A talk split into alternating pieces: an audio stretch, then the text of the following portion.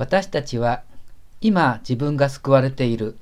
そんな風には到底思えなくて救いというのはいつかそのうちやってくるものなんだろう。そんな風に考えているかもしれません。しかしイエス様は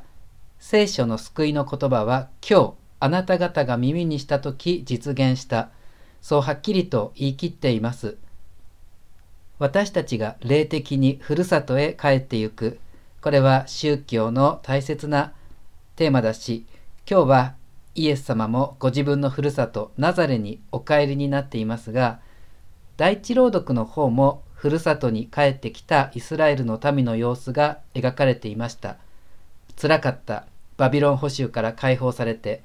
夢にまで見たふるさとカナンの地にやっと帰ってくることができた。みんなで集まって祭司エズラが朗読する立法の書に耳を傾けて今度こそこの立法をきちんと守るもう決して神様から離れないそんな決意をしている新しい旅立ちの場面です。その旅立ちの日にエズラは人々にこう言います。今日は我らの主に捧げられた聖なる日だ。悲しんではならない。まあ、これは今から2500年も昔のエズラの言葉なんですがこの今日それはただ単に2500年前の今日ではなくて今ここにいてこうしてこれを聞いているあなたの今日です。イエス様もおっしゃっています。この聖書の言葉は今日あなた方が耳にした時実現した。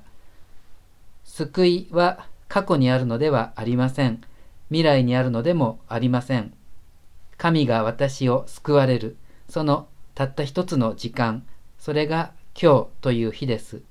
今日以外のどんな時にも私たちは神様と出会うことはできません。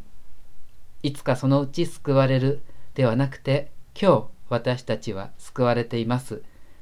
いつかそのうちふるさとに帰り着くのではなくて、今日イエス様がナザレにいるように、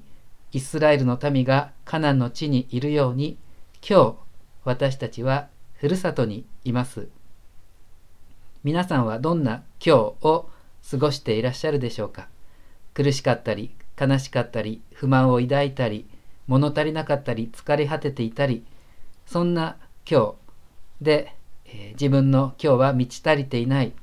自分の今日を好きになれない、そう思っているかもしれません。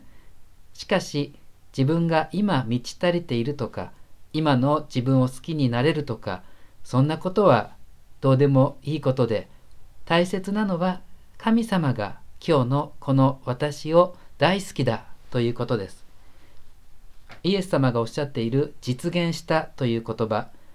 原文のギリシャ語ですと満ち溢れた時が満ちたそんな意味の言葉です。今日のこの私に神様が満ち溢れています。いつか自分が幸せになれたら神様が満ち溢れるではなくて